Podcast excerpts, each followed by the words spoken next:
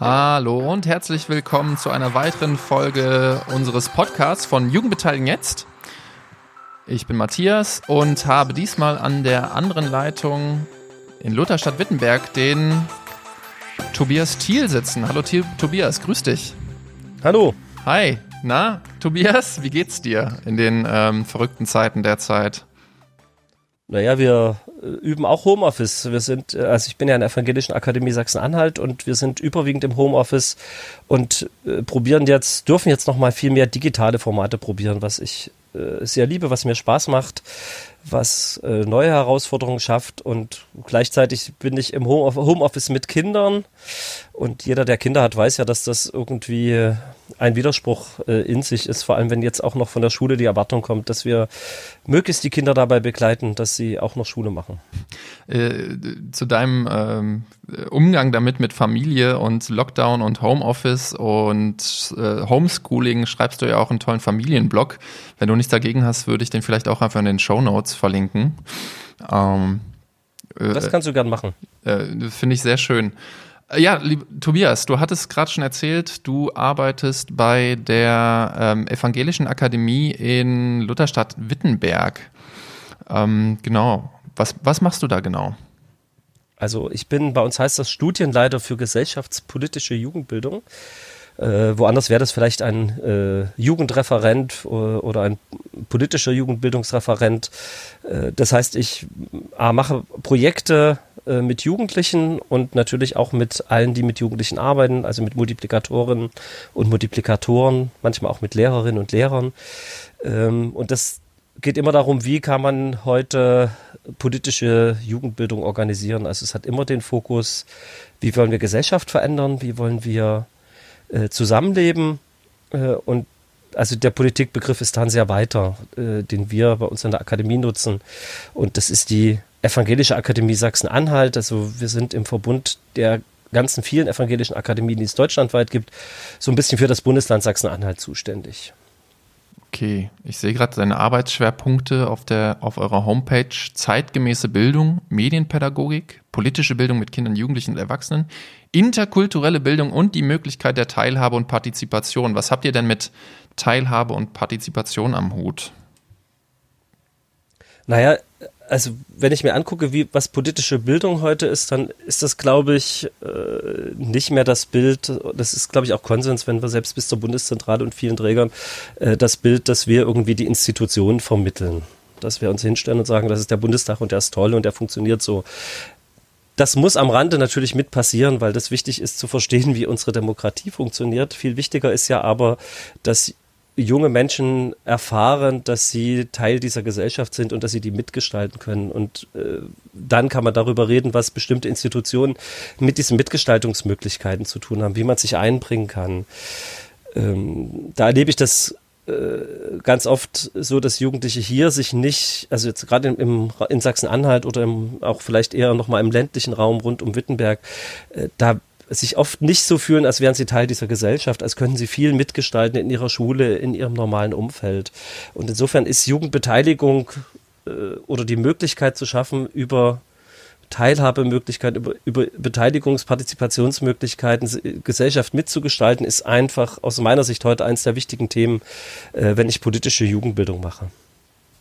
Und du hattest gesagt, du gestaltest dann oder denkst dir halt Projekte aus oder ihr denkt euch zusammen Projekte aus und ähm, führt diese dann zusammen mit Jugendlichen zum Beispiel durch. Was wären denn so Beispielprojekte, ähm, wo du sagst, das sind, das sind tolle Projekte gewesen, die ihr gemacht habt im Bereich ähm, Jugendbeteiligung, Teilhabe, Partizipation?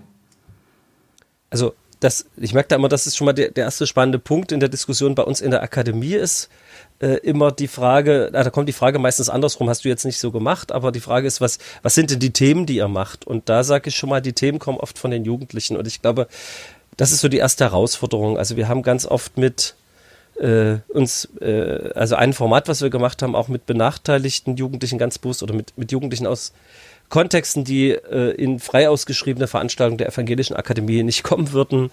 Äh, also ganz gezielt mit Sekundarschulen oder auch Berufsvorbereitungsjahren war die Frage, was sind für euch Haltefaktoren in der Region?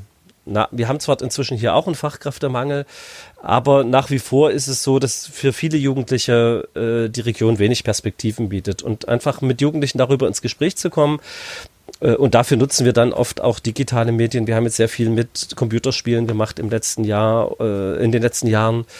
Äh, und dann kamen eben so schöne Sachen raus, wie dass sich Jugendliche wünschen, dass es einen äh, Otaku-Store in Wittenberg gibt, also für äh, Cosplayer einen Laden oder einen Raum. Und wenn man dem, diesen Fragen das Spannende ist ja dann bei solchen Fragen, wenn ich so Fantasiewelten äh, mir zeigen lasse von Jugendlichen, ist ja eigentlich dann ins Gespräch mit ihnen zu kommen, was bedeutet das? Und am Ende war klar, es gab äh, zu dem Zeitpunkt des Projektes hier eine Gruppe von Cosplayern in Wittenberg, die hätten gerne einen Raum gehabt. Und es war sehr spannend zu sehen, obwohl es Jugendclubs gab, die Lust hatten, äh, oder die dringend Jugendliche suchten, gab es kein so richtiges Zusammenkommen, weil im ländlichen Raum sowas wie Cosplay, obwohl Leipzig mit der Buchmesse so nah ist, immer noch nicht wirklich angekommen ist und sondern irgendwie ein Hobby ist, was für ältere Jugendmitarbeiter und erst recht für ältere Politiker eben sehr fremd ist. Mhm. Also das ist so ein Projekt, was wir gemacht haben. Wir haben auch äh, äh,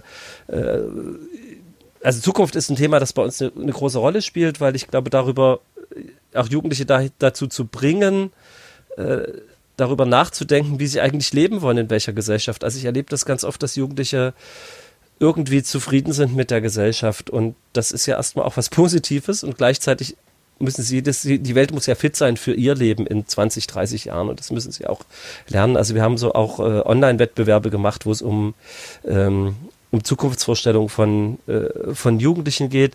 Wir haben gleichzeitig aber auch ganz praktisch hier äh, äh, versucht, ein Jugendparlament, äh, den Aufbau eines Jugendparlaments oder einer Jugendgemeindevertretung zu unterstützen und im Land Sachsen-Anhalt ähm, mit vielen Partnern äh, ein Zentrum, ein Landeszentrum Jugend und Kommune gegründet, äh, in dem jetzt äh, Jugendbeteiligung auf kommunaler Ebene gefördert wird, äh, inklusive von fünf Modellkommunen, die gerade wieder ausgewählt wurden, äh, die dann eben auch arbeiten zum Thema Jugendbeteiligung. Also das geht sowohl, von ganz konkreten Projekten mit einzelnen Jugendlichen exemplarisch hier vor Ort bis eben auch so strukturellen äh, Zent Gründung von strukturellen Zentren, Projekten, äh, die dann eben auch auf einer größeren Ebene arbeiten sollen. Das ist ja schon mal eine ganze Batterie, wenn wir nochmal so einen Schritt zurückgehen und uns mal so modellschemenhaft äh, so ein Projekt anschauen oder so einen Ansatz. Du sagtest ganz zu Beginn, ähm, die Themen kommen halt von den Jugendlichen und ihr kommt mit denen ins Gespräch. Äh, wie kann ich mir das vorstellen konkret? Naja, ich meine, da ist die erste spannende Frage, wie hole ich sie ab?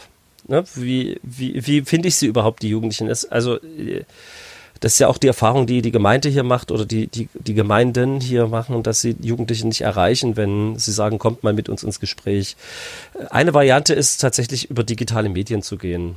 Also wenn es mir gelingt, in äh, Kanäle zu kommen, in denen Jugendliche auch sind, wenn mich Jugendliche also in ihren sozialen Netzwerken teilhaben lassen und letztlich ist es dann aber ihre, muss ich einige wenige kennen, die mich dann da reinnehmen oder, oder meine Ideen da reinnehmen. Wir haben jetzt viel eben gemacht mit dem Computerspiel Minecraft, was die letzten zehn Jahre einfach ein Hype war und wo wir einfach, wo dann Jugendliche gekommen sind, weil wir ihnen nochmal einen Kontext gegeben haben, wo sie mit ähm, anderen Inhalten, mit ihren Inhalten, aber eben durchaus inhaltlich spielen können, was jetzt kein anderer angeboten hat. Mhm. Äh, also das sind so, ich glaube, diese Zugänge zu finden ist nicht ganz einfach und das hängt glaube ich, in der Jugendarbeit alle wissen, wissen wir das alles, hängt natürlich auch davon ab, wo uns, es uns gelingt, Beziehungen aufzubauen. Also wo Jugendliche erleben, dass wir für sie Unterstützer sind, dass wir da sind. Manchmal sind da, gehen da auch Projekte, auch Zufallsdinge voraus, auf die man einfach braucht, hm. äh, damit das überhaupt, äh, damit wir überhaupt ins Gespräch kommen. Das heißt, äh, und dann ähm, ist es, glaube ich, das ja, heißt, nö, äh, genau, weil mich der, dieser Punkt einfach total interessiert, weil die Frage halt öfter mal in Workshops auftaucht oder ähm, jetzt auch bei uns äh, im Podcast schon als Frage äh, reinkam in der Telegram-Gruppe, was das konkret bedeutet. Äh, ich meine, über das Spielen, Game als Thema, aber du sagtest gerade, du musst gucken, dass dich jemand reinnimmt. Wie, das habe ich noch nicht ganz verstanden. Das heißt, äh, in irgendwie eine Kommunikation mit aufnimmt, nimmt, bei Social Media, über, über einen Messenger oder was meinst du da konkret? Das ist äh Genau, also wenn ich, äh, also auch bei Minecraft war es so, dass wenn ich, wenn ich Minecraft äh, in die Zeitung schreibe, dann äh, es wäre ein Weg, wie ich, wie ich an Jugendliche komme, dass Eltern das lesen, denken, mein Kind spielt eben Minecraft, da macht's mal was Vernünftiges, ich melde mein Kind jetzt an. Ja, das, das wäre so der Weg über die Erwachsenen, die das machen. Und wenn ich ältere Jugendliche erreichen will, muss ich eigentlich über irgendeinen Weg Jugendliche erreichen, die sagen, Mensch, da ist jemand Spannendes und ich teile das in meinem Instagram, in meinen WhatsApp-Gruppen, in meiner, in meiner Community, äh, damit ich überhaupt rauskomme. Oder wir müssen uns so Formate ausdenken, da sind wir auch nicht immer, da sind wir auch noch wirklich im Experimentieren. Und da kann ich kein Patentrezept bieten, aber ich glaube, so Sachen wie äh, Instagram-Wettbewerbe zu machen äh, und dann, wo ich dann aber auch darauf angewiesen bin, dass Jugendliche meinen Hashtag, den ich gewählt habe oder den ich mit ihnen gewählt habe, dass die den teilen, damit der Wettbewerb bei Jugendlichen ankommt oder damit die mitmachen. Und auf solchen Ebenen noch mal viel stärker zu denken, glaube ich, ist ähm, äh, ist, ist eine wichtige Ebene. Oder wir haben jetzt ganz bewusst in einem Projekt, was wir jetzt online machen, in der Corona-Zeit eben ein, also was wir mit Mindtest machen, äh, ein Discord-Channel aufgebaut, weil Discord einfach der Kanal ist, wo Jugendliche ohnehin sind. Ich weiß, datenschutzrechtlich ist das alles ganz heikel. Aber es ist eben, da sind Jugendliche und da kommen jetzt Jugendliche in diesen Kanal zu uns, weil wir bieten ihnen an, dass sie einen Kanal, den auch Leute besuchen, die wir wieder, wo wir wieder andere Jugendliche oder auch andere Multiplikatoren erreichen, äh, weil sie den betreuen dürfen, weil sie dort den Rahmen bieten können. Und wir sind total glücklich, dass Jugendliche ähm, äh, da anfangen, uns äh, diesen Kanal zu betreuen. Da funktioniert mal irgendwie ein Sprachchat nicht, dann fixen die das, da kümmern die sich drum. Das ist für uns total hilfreich. Und für die Jugendlichen fangen plötzlich an, sich für unsere Projekte zu interessieren, für unsere Themen, warum machen wir das? Und wir kommen plötzlich ins Gespräch, da passiert Beziehungsarbeit.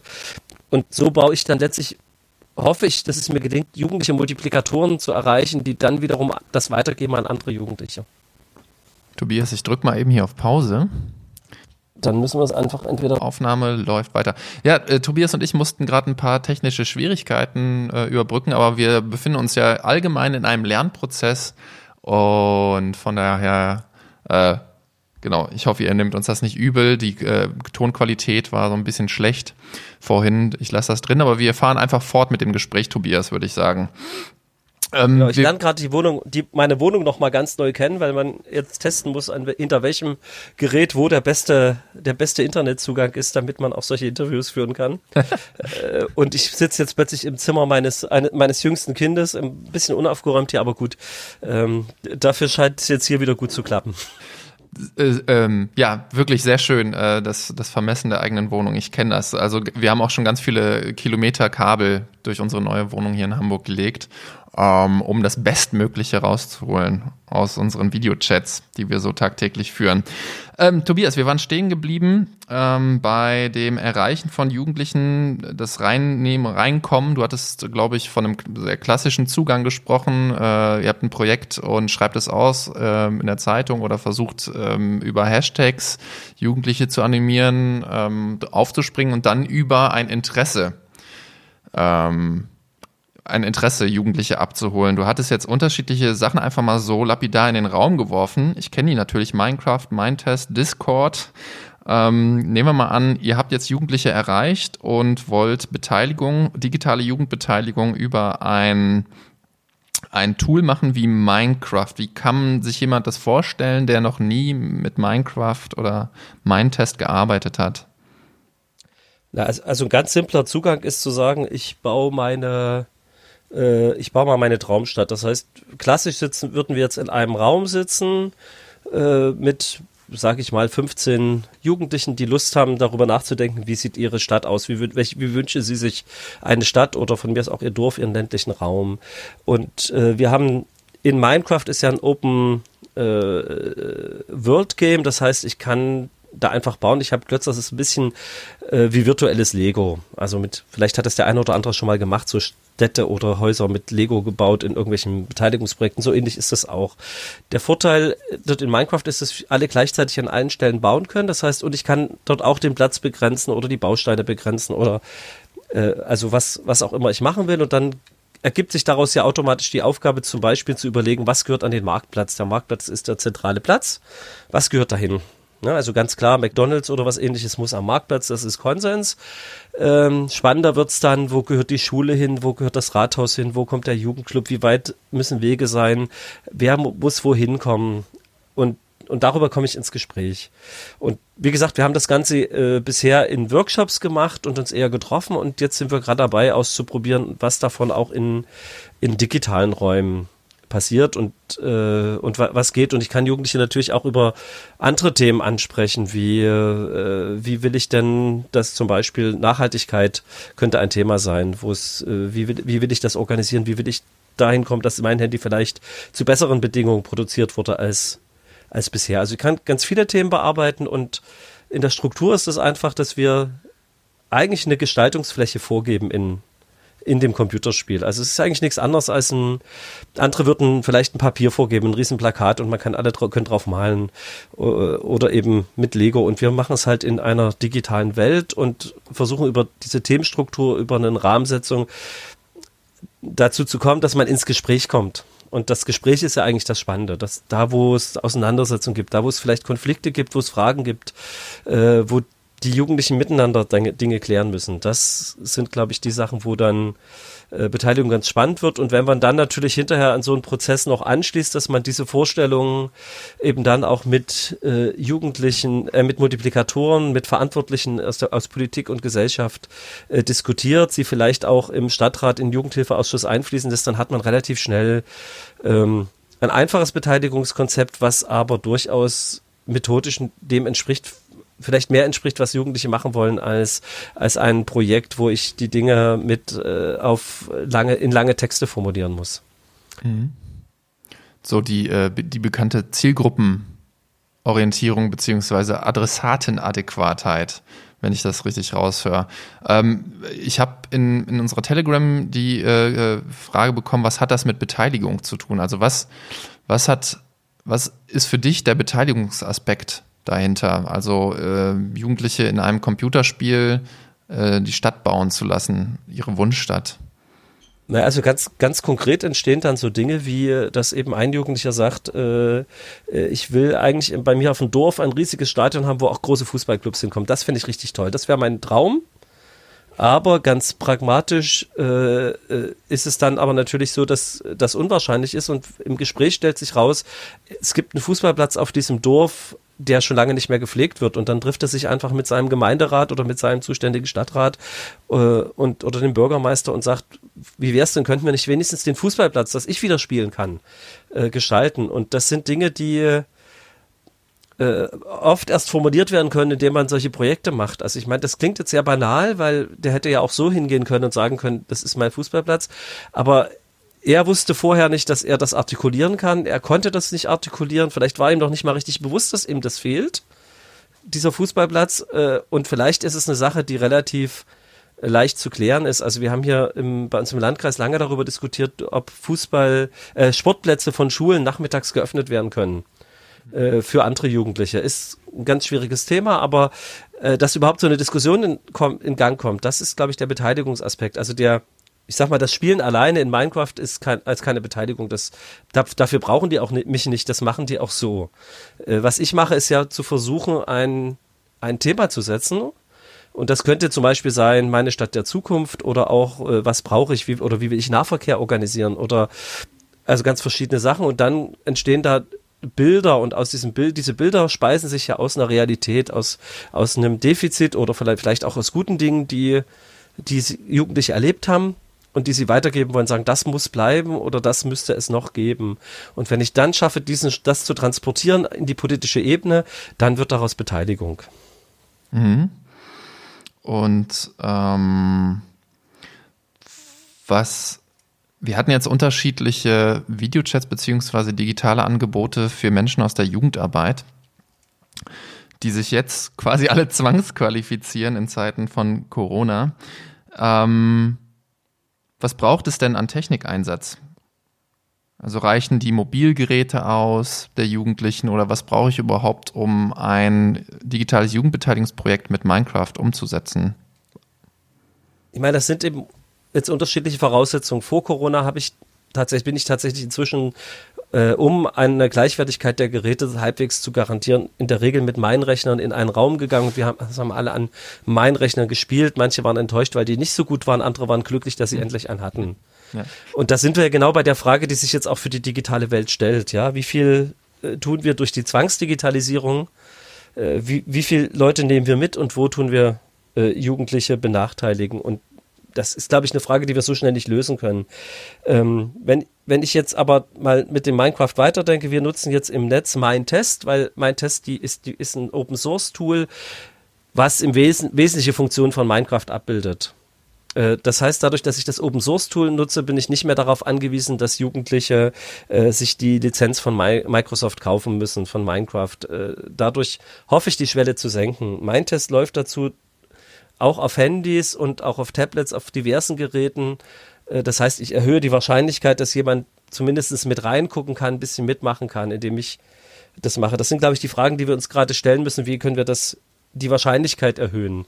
Ähm, oder wir nutzen eben, äh, mein Test selber ist ja, oder Minecraft ist ja sozusagen eine Art, äh, ein Spiel, in dem ich aber nur einen Textchat habe ich habe gerade gesagt, für mich ist es ganz wichtig, dieses Gespräch dazu zu haben. Das heißt, wir probieren, mit welchen Sprachchannels wir parallel arbeiten können und haben da auch erstmal mit einem freien Server experimentiert und festgestellt, der war für die Jugendlichen zu hochschwellig. Das war nicht zu leisten und haben dann festgestellt, ganz viele Jugendliche sind eben, also gerade die aus der Spiele-Community sind einfach schon bei Discord und haben dann einen Discord-Channel aufgemacht und tatsächlich äh, funktioniert das so, dass fast alle, die jetzt schaffen, in diese Mindtest-Welt zu kommen, auch bei Discord sind äh, und wir und, und da nutzen wir das sozusagen, um die äh, um ins Gespräch zu kommen. Ich tue im Discord-Channel eben dann auch mal ein Video posten und tatsächlich gucken sich die Jugendlichen das Video dann an.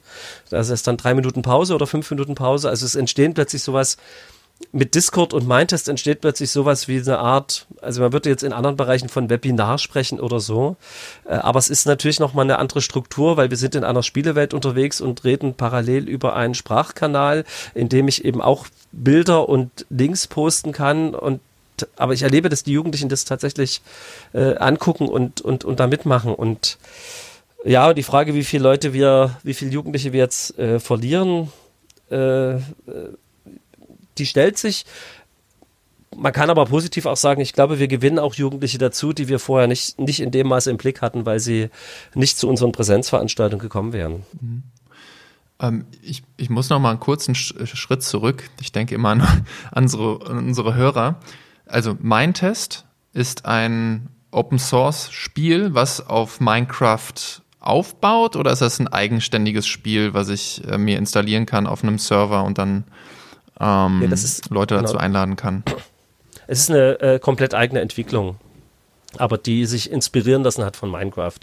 Also ich habe genauso Blöcke, ich kann genauso diese Blöcke setzen, ich habe diverse technische Möglichkeiten, es ist genauso Open World, also ich kann wirklich in einer, in einer offenen Welt frei bauen. Es bietet sogar für die Bildungsarbeit inzwischen äh, aus meiner Sicht mehr, mehr Möglichkeiten, weil es der äh, der Edu-Mod, den es da gibt, der ist ziemlich gut, wo man dann eben auch Gruppen verwalten kann und Rechte vergeben kann und Rechte wieder nehmen kann über eine relativ einfache Oberfläche. Ähm, und ich kann äh, das, äh, wenn ich es jetzt im im, im Offline-Bereich, also benutze, kann ich einfach mit dem, mit der Grundinstallation schon einen Server aufmachen äh, über das Netzwerk und dann direkt mit gemeinsam bauen. Also vielleicht, um das auch nochmal deutlich zu machen, das Spannende ist eben wirklich dieses im, sozusagen im, im, in Spielewelten online gemeinsam etwas zu tun. Mhm. Also es geht nicht darum, dass jeder für sich was macht, sondern das Spannende ist, man, dass sich die Jugendlichen dort begegnen können und dass darüber was passiert. Ähm, also meint, das ist eine ganz freie Entwicklung, kann ich kostenlos runterladen, kann ich installieren. Äh, wenn ich jetzt richtig einen Server online zur Verfügung stellen will, da haben wir auch ein Tutorial gemacht, wie das geht. Oder da bieten wir gerade aktuell auch einen, den Corona-Bildungsserver an, auf dem äh, gerne auch äh, Jugendgruppen kommen können und wir sind dann auch oft dort und helfen auch bei der Umsetzung oder bei der Projektgestaltung. Können äh, Externe auch einfach mal auf diesen Corona-Bildungsserver kommen?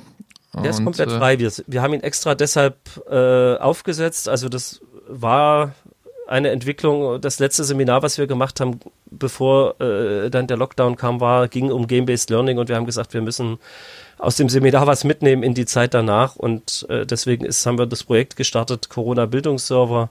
Kann man auch so einfach als Corona mal nach Corona surfen, wenn man einen Mindtest installiert hat, dann findet man den und der ist komplett frei zu nutzen für Gruppen.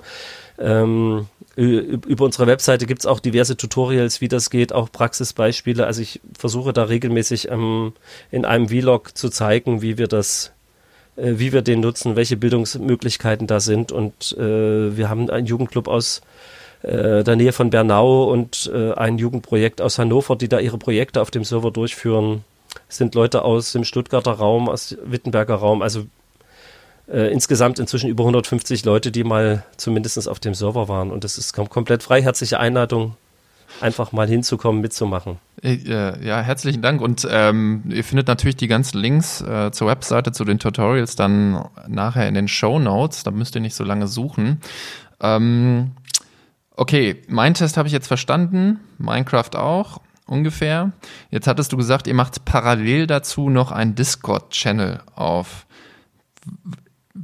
Jetzt verstehe ich das nicht. Also ich verstehe das schon, ich weiß, was Discord ist, aber gehe äh, davon aus, dass ich das noch nicht weiß. Wie würdest du jemandem erklären, was Discord ist und ein Channel? Naja, also ähm, da lohnt es sich mal in die Spielewelt von Jugendlichen zu gucken. Also wenn äh, Jugendliche zum Beispiel League of Legends spielen, was relativ bekannt ist, oder andere Dinge, äh, dann spielen die das miteinander sind einerseits auf dem Computer in einer Spielewelt unterwegs, wo sie in dem Fall kämpfen und äh, strate strategisch gegen eine andere, gegen ein anderes Team vorgehen. Und damit sie als Fünfergruppe strategisch gegen das andere Team vorgehen können, müssen sie mit per Sprachkanal verbunden sein. Also das heißt, die geben sich Tipps, also Manchmal gibt es auch noch einen Sechsten, der dabei ist und von draußen drauf guckt und als Coach sagt, ihr könnt jetzt dies und jenes machen. Äh, und dann äh, greifen sie quasi als eine große Gruppe von mehreren Seiten äh, Leute an. Und da, damit das funktioniert, äh, brauchen wir sozusagen diese, äh, äh, brauchen Sie einen Sprachkanal. Und wir haben ja dieselbe Erfahrung, ich habe das ja vorhin auch gesagt, mit, wenn ich Offline-Seminare mache, ist das, das, was da, wo politische Bildung passiert oder Beteiligung zur Beteiligung wird, ist, wenn der Austausch funktioniert. Und der Austausch im Textchat ist gerade, wenn ich davon ausgehe, dass ich nicht die ganz bildungsbürgerlichen Jugendlichen, die schon perfekt formulieren können, ist ein Austausch im, im, im Textchat einfach extrem schwierig. Und deswegen haben wir überlegt, wir brauchen parallel einen Sprachkanal und haben dann geguckt, wie machen das Jugendliche. Und die haben früher, haben die Spieler Teamspeak verwendet, das wäre eine Option. Und jetzt ist so der Kanal, den ganz viele Jugendliche, über den ganz viele Jugendliche miteinander reden abends, äh, wenn sie digital verbunden sind, ist eben Discord. Und Discord ist ein, auch wieder ein freies Angebot, allerdings ein kommerzielles Angebot, was werbefinanziert ist äh, und sicherlich deshalb auch datenschutzrechtlich Fragen stellt. Ähm, also im Gegensatz zu unserem Mindtest-Server, wo das äh, eher keine Rolle spielt. Ähm, und äh, dort sind, dort können wir Jugendliche einfach einladen. Das heißt, es geht relativ einfach dort im Discord macht man einen sogenannten Channel auf, sagt einfach, ich errichte einen neuen Channel, der heißt bei uns jetzt Corona-Server oder Corona-Ferien-Server und dann kriege ich einen Einladungslink und dann kann ich einfach allen Leuten diesen Link schicken. Und Discord kann ich auch nutzen, ohne zu installieren, einfach mit dem Browser. Ich brauche also auch keine Installation zu machen. Äh, die, der Sprachchat, nicht, der, nicht unbedingt die Bilder, also alles, was Bild gegeben ist, nicht immer, aber der Sprachchat funktioniert auch einfach über den Browser. Das heißt, es ist wirklich extrem niedrigschwellig. Und die Erfahrung ist, dass es die Hälfte der Jugendlichen, die zu uns kommen, die können, da, können damit viel besser umgehen als ich. Also da frage ich immer noch, wo muss ich überlege immer noch, wo muss ich jetzt draufklicken, damit ich jetzt mit denen reden kann. Ah, da sind die schon genervt und sagen, du musst jetzt dahin gehen und so. Also das ist eben auch was, wo wir profitieren von den Erfahrungen der Jugendlichen. Und genau genommen ist das, glaube ich, für mich auch ein wichtiger Aspekt von Jugendbeteiligung. Ja, also wenn ich will, dass Jugendliche sich als Gestalter von Gesellschaft sehen und sich ernst genommen fühlen, dann ist es auch total hilfreich, wenn sie merken, die, sie können mir auch was zeigen und sie können auch anderen was zeigen und sie können schon was. Also dieses Empowerment auch in dem technischen Bereich zu nutzen, um, um sie zu empowern, eben sich auch als Gesellschaftsgestalter zu sehen, das finde ich schon, schon, ah, ich glaube, das trägt was und das, das hat Potenzial.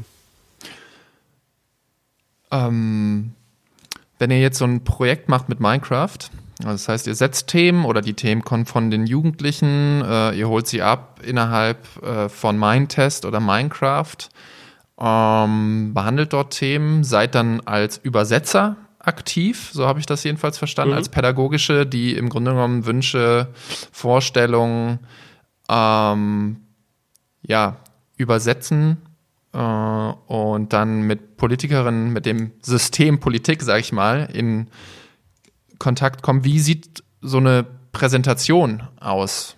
Quasi, wie sieht das Ende so eines Projektes aus? Was passiert mit den Ergebnissen? Also äh, ganz oft kann man, kann man die Sachen ja sehr gut als Film darstellen. Auch das ist wieder was, wo wir an die Lebenswelt äh, junger Menschen oder, oder, oder an so eine digitale Spielekultur anknüpfen. Äh, sogenannte Let's Shows oder Let's Plays sind äh, seit vielen Jahren Standard und das, was Jugendliche beim Aufwachsen immer wieder gucken. Das sind Fil Filme, wo andere Jugendliche zeigen oder Spieler anderen zeigen, wie sie Spiele spielen ich finde das manchmal fast schon amüsant, dass das heute so ein wichtiger Teil von Lebenskultur ist. Ich denke immer, das selber spielen wäre doch eigentlich viel spannender. Mhm. Äh, andererseits können wir hier pädagogisch das genau da anknüpfen und sagen, okay, macht doch auch mal so ein Video, zeigt doch mal, was ihr erspielt habt, zeigt doch mal, was ihr gestaltet habt, macht so ein, äh, so ein kreatives Video und das auch das lernen Jugendliche ganz schnell. Das geht ja heute mit einer kurzen Tastenkombination am Rechner. Äh, schalte ich das ein, Headset haben ganz viele, oder es geht auch über das Mikrofon vom, vom Laptop und dann gehe ich da einfach durch und erkläre dazu, was ich da gerade zeige. Und schon habe ich so ein Video erstellt. Und wenn wir jetzt in Präsenzprojekten länger miteinander arbeiten, dann machen wir jeden Abend so, jeden, oder einmal am Ende eines Tages oder einer Einheit äh, so eine Projektpräsentation. Und nebenbei lernen die Jugendlichen auch noch wirklich präsentieren und zeigen und auch, auch so zu reden, dass es andere gut verstehen und nicht nur äh, für, ihre, für ihre eigene Gruppe. Sonst muss man, glaube ich, thematisch und arbeitsmäßig ein bisschen unterscheiden zwischen da, wo es um Jugendbeteiligung geht, was jetzt ja euer Fokus ist und was ich auch mache, und da, wo es auch um politische Bildung geht. Bei politischer Bildung kann ich natürlich auch mehr Themen, als jetzt auf unserem Corona-Server setzen wir auch einfach Themen. Da habe ich einfach das Thema auch ähm, äh, eben Handyproduktion. Wie können, was ist das Problematische an, an unserer Handyproduktion? Wie funktioniert das mit Lieferketten? Ähm, und dann mache ich da kurze Einheiten zu und probiere aus, wie das in der Online-Kommunikation mit Leuten, die ich nicht kenne, funktioniere, funktioniert. Und da geht es natürlich weniger um äh, hinterher das irgendwie an das System Politik, wie du gesagt hast, zu übergeben. Wie ist so die Resonanz dann aus der Politik? Naja, das ist, deswegen sage ich, das mit dem Übersetzer ist schon wichtig. Ich finde es gut, wenn wir nicht Übersetzer sein müssen, sondern Jugendliche so weit qualifizieren, dass sie zumindest das vorstellen können. Ähm, äh, die Resonanz ist schwierig, weil ich immer noch erlebe, dass Politik an ganz vielen Stellen erwartet, dass es, äh, dass sie politikgerecht die Dinge eingespeist kriegt. Und das ist dann eben nicht jugendgerecht. Mhm. Also äh, am liebsten möchte Politik natürlich einen äh, vorformulierten Antrag, der so äh, im Jugendhilfeausschuss äh, oder an anderer Stelle beschlossen werden kann. Das ist für Politik das, das Dankbarste und Freundlichste dafür habe ich dann auch in der Regel als, als jemand, der Bildung macht, keine Ressourcen, so, das so weit zu treiben. Äh, und alles, was äh, eben irgendwie bildlich ist, irgendwie ähm, gestaltend ist, da geht es ja nicht nur um digitale Sachen, sondern auch um an anderen Bereichen, äh, ist für je, je, je praktischer das ist und je eher das was ist, was wo Jugendliche das Gefühl haben, hier gestalte ich was, hier passiert was, äh, umso schwerer ist für Politik, ist es für Politik, das als einen relevanten Beitrag zu erleben. Hm. Ich glaube, an der Stelle müssen wir noch viel arbeiten, äh, dass äh, wir da zusammenkommen. Das erlebe ich aber auch mit Erwachsenen, äh, dass Politik sich hier öffnen möchte, aber auch für mich viele Formen und viele Formate einfach äh, eher Politikerklärung, eher eher so strukturiert sind, dass ich sage, das ist eure Ebene, das, da erwarte ich, dass Verwaltung das so gestaltet, aber das ist nicht die Ebene, wo ich mich jetzt äh, adäquat einbringen kann. Oder wenn bei uns im Amtsblatt immer noch steht, das Flurgrundstück 3714 neu bebaut werden soll und ich gehe natürlich nicht auf diese irgendwo suchen, welch, ob das Flurstück bei mir um die Ecke ist und wenn es dann doch bei mir um die Ecke war, ärgere ich mich hinterher, dass ich es nicht gemacht habe. Ähm, also ich glaube, da, da, da ist noch ein weiter Weg, wie wir äh, heute in der digitalen Welt solche Beteiligungsprozesse auch neu nochmal noch mal neu gestalten, weil wir hätten ja die Möglichkeit, das auch mit der Karte zu hinterlegen. Das geht ja relativ einfach, aus dem Grundbuchamt auch eine Karte zu machen, an, um an diesem Beispiel zu bleiben. Und, äh, und man könnte natürlich ganz einfach mit Minecraft oder Mindtest auch sagen, hier ist eine Bebauungslücke, wir machen mal, bebaut doch mal diese Lücke und macht mal Vorschläge und man kann diese Sachen ja sogar in, mit 3D-Druckern ausdrucken und Äh, und dann könnten die in einen Architekturwettbewerb als, als ein Beitrag der Jugendlichen mit einfließen oder in die Auswahlentscheidung. Also diese Tools sind ja eigentlich da. Ähm, es ist eben nach wie vor schwierig. Also mein, ist, ich sage das immer so, ein Thema, was mich gerade bewegt, ist ja auch, wo, wo scheitern wir, wo funktionieren Dinge nicht. Und ich habe das einmal erlebt in, ähm, äh, in einer Runde mit äh, Entscheidungsträgern aus Großstädten und die waren total begeistert. Wir haben das also mit Jugendlichen gemacht und dieses Minecraft vorgestellt und alles ganz, ganz klasse. Und die waren wirklich richtig begeistert und wollten loslegen. Und loslegen hieß für sie aber, wir lassen jetzt mal drei Jahre jemanden prüfen, inwieweit man mit Minecraft äh, was machen kann. Und dann bauen wir eine äh, Ausbildung auf, damit unsere Leute in sechs Jahren da ausgebildet sind, das zu machen. Und dann sitze ich so ein bisschen ratlos daneben und sage mir, naja, ich weiß nicht, ob das in sechs Jahren noch das Richtige ist. In Digital, so. äh, Digitalgeschwindigkeit, ähm, sag ich mal, äh, Lichtjahre entfernt. so ungefähr. So. Und das, das, ich glaube, das Wichtige ist ja auch, und das ist, glaube ich, die, auch die große Herausforderung im ganzen Digitalen, ist ja der Kontrollverlust, also zuzulassen, dass ich nicht genau weiß, was passiert.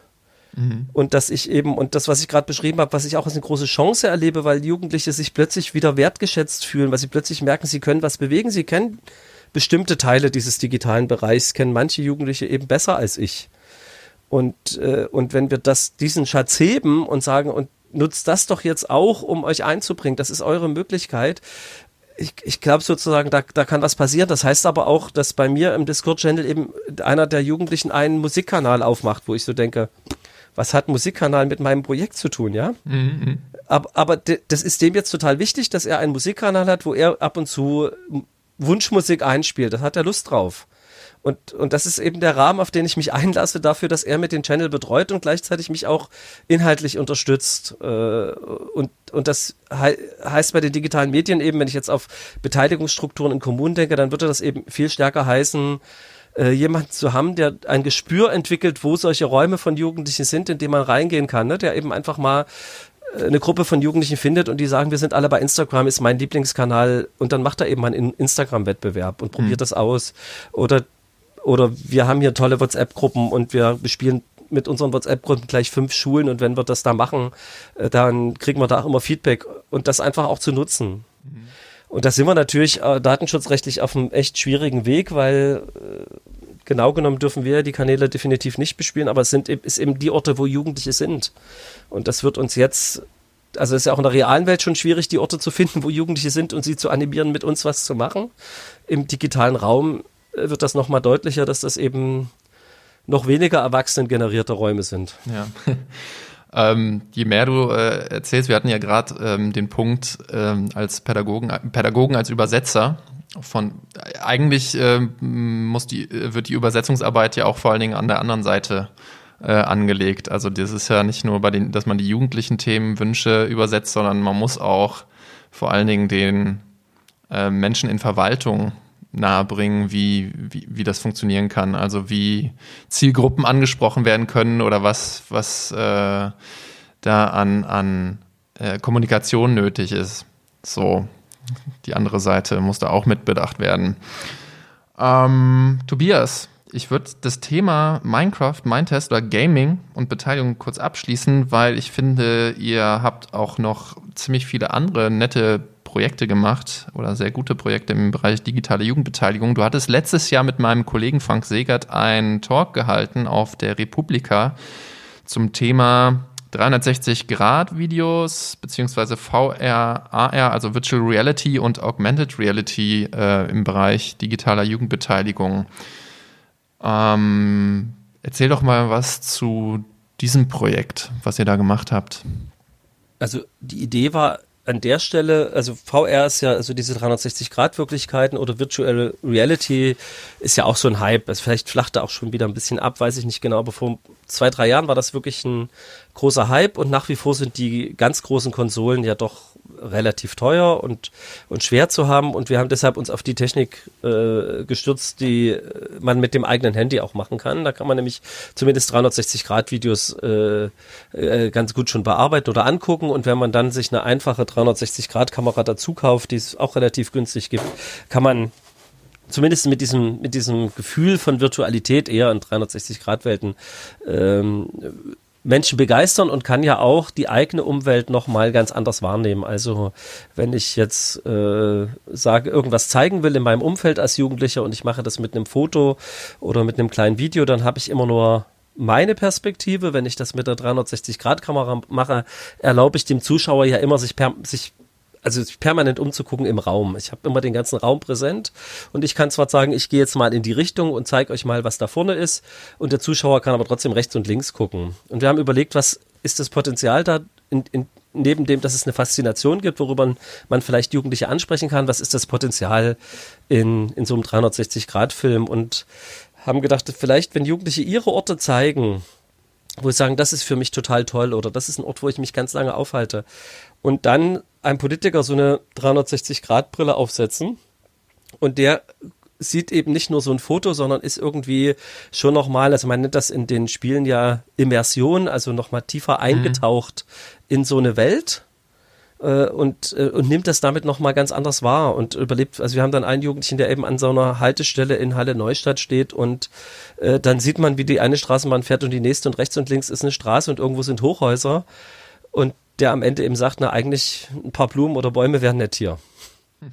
Ja, so, und wenn ich da an dem Punkt stehe und das mir da umgucke und denke ich, ja, der hat aber wirklich recht. Und ich bin wirklich in dieser Welt drin und es ist anders als ein Foto, wo, wo jemand sagen könnte, na ja, bestimmt ist hinter ihm ein Baum, der hat das jetzt extra äh, gezeigt. Oder es gibt ein eine anderen, andere Jugendliche, die äh, einen, der eben so einen Radweg abfährt fährt und sagt, äh, so ist es jetzt und äh, hier soll aber Natur zerstört werden für irgendwie, das finde ich nicht gut, aber an der Stelle wäre es natürlich gut, der Radweg wäre asphaltiert und fährt das einfach mit so einer, also ich kann das nachvollziehen, ich fahre auf dem Fahrrad mit, das wackelt und ich kann nach rechts und links gucken und, und das erzeugt nochmal eine, äh, aus meiner Sicht nochmal einen tieferen Einblick in, in, in, äh, mhm. in, in, so Ju Lebenswelten Jugendlicher. Äh, und das wiederum ist, glaube ich, also diese Filme sind nochmal eine Möglichkeit, auch, auch Politik auch anders anzusprechen als nur äh, mit einem, als, als nur mit einem Foto oder einem Text. Mhm. Auch, obwohl auch da das Problem ist, dass natürlich der Antrag da noch nicht steht und die Politik gerne dann schon einen perfekten Antrag hätte. Ähm, was, was brauche ich dafür, um so einen Film zu machen? Ähm, naja, wir haben relativ einfache 360-Grad-Kameras genommen. Also in HD-Qualität gibt es die ab 50 äh, Euro irgendwie bei Amazon. Man kann sich auch äh, von Samsung die Kamera nehmen, wenn man mit Samsung-Handys arbeitet. Oder es gibt die Theta, weiß ich nicht, welche aktuell gerade ist. Also das ist offen bis, aber man braucht nicht unbedingt die Kamera für über 1000 Euro, sondern man kann eben im niedrigen dreistelligen Bereich oder auch schon im zweistelligen Bereich sich eine Kamera kaufen. Das reicht für die Projekte durchaus, um den Eindruck zu wecken. Und dann haben wir äh, mit Cardboard-Brillen äh, gearbeitet. Das heißt, ich äh, spiele das dann, ich stelle das Foto, das Video dann bei YouTube hoch. Äh, ideal, am einfachsten ist es natürlich, wenn ich einfach das Live-Video mache und genauso hochstelle, sonst brauche ich noch äh, ein Programm, um das zu schneiden, 360 Grad. Da gibt es kostenlose Programme, allerdings braucht man dann einen Rechner mit einer ganz guten Leistung. Mhm, ähm, und dann lade ich das jedenfalls bei YouTube hoch und tue es einfach über meine, äh, über meinem Handy, dass, die, dass ich in, eben in so eine, Kam in so eine Brille reinstecke, äh, zeigen. Und damit äh, diese Brillen kann ich entweder aus Pappkartons selber basteln. Ihr hattet, glaube ich, von Jugendbeteiligung jetzt auch mal ein Set. Ähm, oder, oder ich kaufe mir eben für 20 Euro äh, Pi mal Daumen so als Größenordnung so eine Brille und äh, kann das dann diese Kartons. kann das dann sozusagen äh, Politi kann dann Politikern sozusagen dieses Kamera dieses Handy mit der äh, mit der Brille geben und die können das sich das angucken. Das heißt, ich kann zum Teil auch mit den äh, Handys der Jugendlichen arbeiten, wobei wir ein echt spannendes Phänomen hatten. Wir haben natürlich wie bei vielen solchen Projekten trotzdem eher Jugendliche aus eher bildungsbürgerlichen Kontexten gehabt und die hatten eine deutlich schlechtere Geräteausstattung als der, der Durchschnitt in der Gym-Studie. Interessant. Also das war tatsächlich die Erfahrung. Wir haben dann doch eine ganze Reihe von Handys zusammengetragen und auch noch zwei Projekthandys gekauft, damit wir einfach sicher sind, dass das läuft. Wir haben das Projekt dann nochmal wiederholt, tatsächlich mit einer Klasse in einem eher Brennpunktbereich äh, und da waren tatsächlich die Geräteausstattung deutlich besser. Ähm, wo du gerade von den äh, Pappkartons gesprochen hast, beziehungsweise diesen Cardboards, äh, ich glaube, es war Medienbildung in Ludwigshafen. Die haben so eine Anleitung äh, online gestellt vor ein paar Jahren, als dieser Hype mit VR-Brillen hochkam und den Google Cardboards. Ähm, genau, falls sich jemand dafür interessiert, es gibt eine Anleitung, wie man aus Pizzakartons selber solche VR-Brillen basteln kann, um sich dann diese Filmchen anzuschauen.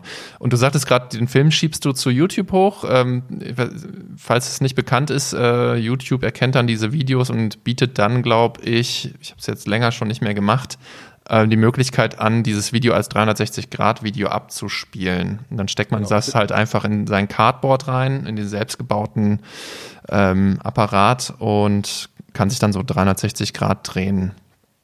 Genau, das mit den Pizzakartons ist äh, auch immer eine tolle Sache, um äh, gerade Jungen zum Basteln zu kriegen.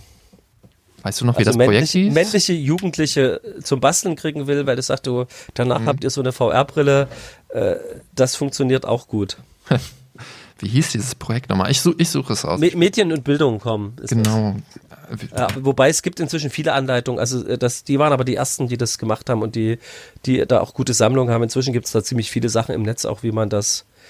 Äh, also kannst mal, müsstest du noch mal googeln oder oder die Zuhörer können auch einfach mal nach solchen Projekten googeln. Ich, ich suche ein bisschen was raus, googelt gerne und ähm, ihr könnt es gerne in die Telegram-Gruppe posten, was ihr gefunden habt. So, kommen wir langsam zum Ende. Ähm, was wären drei Tipps, an andere Fachkräfte, die sich mit digitaler Jugendbeteiligung auseinandersetzen wollen oder anfangen möchten, starten wollen, weil sie jetzt so on fire sind nach dem Interview mit dir? Was würdest also jetzt auch noch für die Corona-Zeit quasi. Äh, wie, wie, du magst. Also ich. Ähm, also das erste habe ich ja schon deutlich gemacht, ist, glaube ich, äh, äh, also wenn man die Möglichkeit hat, mit Jugendlichen irgendwie in Kontakt ist, gucken, was machten, was machen die denn? Was sind ihre Medien? Und äh, durchaus mit ihnen gemeinsam überlegen, kann man die Medien dafür für Jugendbeteiligung nutzen. Äh, und dann auch mit ihnen gemeinsam dafür Konzepte entwickeln. Ähm, äh, das, das zweite wäre, also wenn ich jetzt wirklich mal online denke, dann, ähm, äh, aber gut, das, das beschließt eigentlich als erster an, dann muss ich eigentlich gucken, dann ist ja die spannende Frage, wie erreiche ich die Jugendlichen ähm, im Online, in Online-Geschichten. Das heißt, da bräuchte ich entweder einen Zugang zu Fachkräften, Multiplikatoren, die die Jugendliche in irgendeiner Art virtuellen äh, Jugendhaus ob das nun spielbasiert ist oder über einen Textchat oder über einen Sprachchat oder über ein äh, Videokonferenzsystem, wie auch immer, die Jugendliche in so, in so einer Konferenz haben. Und dann müsste ich äh, eigentlich mit den Multiplikatoren klären, wie sie das einbringen. Das sind oft Erwachsene, das können natürlich auch andere Jugendliche sein. Oder also gerade bei Studierenden gibt es ja auch viele, die da sehr aktiv sind. Äh, und äh, der Kontrollverlust, glaube ich, den zuzulassen, das ist so ein ganz wichtiges Thema. Lass die Jugendlichen ganz viel machen und das äh, knüpft an die Erfahrung der Jugendlichen an. Und dann ist, glaube ich, wenn es zu einer echten Beteiligung werden soll, schon nochmal wichtig, sich diesen Prozess ähm, genau anzugucken, wie wird da, wie wird jetzt, wie passiert hinterher, wie wird wirklich was draus? Weil das ist natürlich immer der ganz heikle der ganz heikle Punkt, wie, wie kriege ich das so in die Politik eingespeist, dass Politik das ernst nimmt und damit weiterarbeitet. Und wir wollen ja auch äh, Jugendliche in der Selbstwirksamkeit stärken. Also äh, ist es schon gut, wenn es auch erfolgreiche Projekte gibt. Und vielleicht als letzter Tipp, weil Thema Scheitern hatte ich vorhin schon, wenn es mal nicht gelingt, dass das in die Politik einfließt, ist es auch nicht so schlimm, wenn es wenigstens ab und zu gelingt. Also alle Studien zeigen, dass wenige Selbstwirksamkeitserfahrungen auch viele Enttäuschungen überwiegen. Aufnahme. Okay, und eine letzte Frage, Tobias. Äh, das Wunschkonzert. Wenn es einen Digitalpakt Jugendarbeit oder Digitalpakt Jugendbeteiligung geben würde, was wäre dein Wunsch? Also für mich ist äh, schon ein ganz wichtiges Thema das Thema Datenschutz und nicht, weil das pro forma auf der Agenda steht, sondern weil ich glaube, dass wir äh, da schon irgendwie eine wichtige Aufgabe haben, ähm, auch gerade wenn wir mit Jugendlichen arbeiten, dass, dass dann nicht irgendjemand hinterher irgendwelche Profile erstellt, irgendwelche Dinge macht. Und wenn es einen Digitalpakt wär, geben würde, dann würde ich mir wünschen, dass wir die Tools der Jugendlichen datenschutzgerecht nutzen können. Also sowas wie eine Sandbox-Lösung für WhatsApp. Das heißt, ich kann auf meinem Handy äh, WhatsApp in einem geschützten Raum installieren, wo nichts von meinem Handy sonst weiter zu, zulässig ist und auch, ähm, und das könnten wir auch Jugendlichen anbieten. Also wenn wir solche Möglichkeiten finden, dass wir nicht, im, nicht denken, wir müssen jetzt Jugendlichen einen anderen Messenger äh, zu einem anderen Messenger überreden, bei dem wir wieder nicht genau wissen, wie datenschutzkonform er ist, sondern wir schaffen Lösungen, wo sie ihren weiter nutzen können, aber wir es trotzdem äh, datenschutzkonform nutzen können. Das, das finde ich ein, ganz wichtige Sache. Ich glaube, die andere Frage ist, wenn wir jetzt in Corona-Zeiten arbeiten, ist, stellt sich auch noch die Frage, wie wir ähm, letztlich auch eine Art Nothilfepaket für Jugendliche, die jetzt sich nicht beteiligen können, weil sie nicht im Netz sind, äh, wie wir die erreichen und wie wir, wie wir denen einen Internetzugang, ein Gerät äh, äh, zukommen lassen, damit, äh, damit die jetzt auch überhaupt Schule machen können, damit die jetzt äh, an außerschulischen Angeboten teilnehmen können, etc. Lieber Tobias, ich danke dir für dieses Gespräch und sage Tschüss und wollte an dieser Stelle dann einfach nochmal auf unsere Telegram-Gruppe hinweisen. Dort könnt ihr Fragen, Sprachnachrichten am liebsten hinterlassen und ähm, uns Fragen zukommen lassen zur aktuellen Folge oder zur nächsten oder generell Feedback dalassen. Immer wieder gern gesehen. Ich sage Tschüss und verabschiede mich und melde mich nächste Woche wieder. Dank dir, Tobias. Tschüss. Mach's gut. Tschüss. Thank you.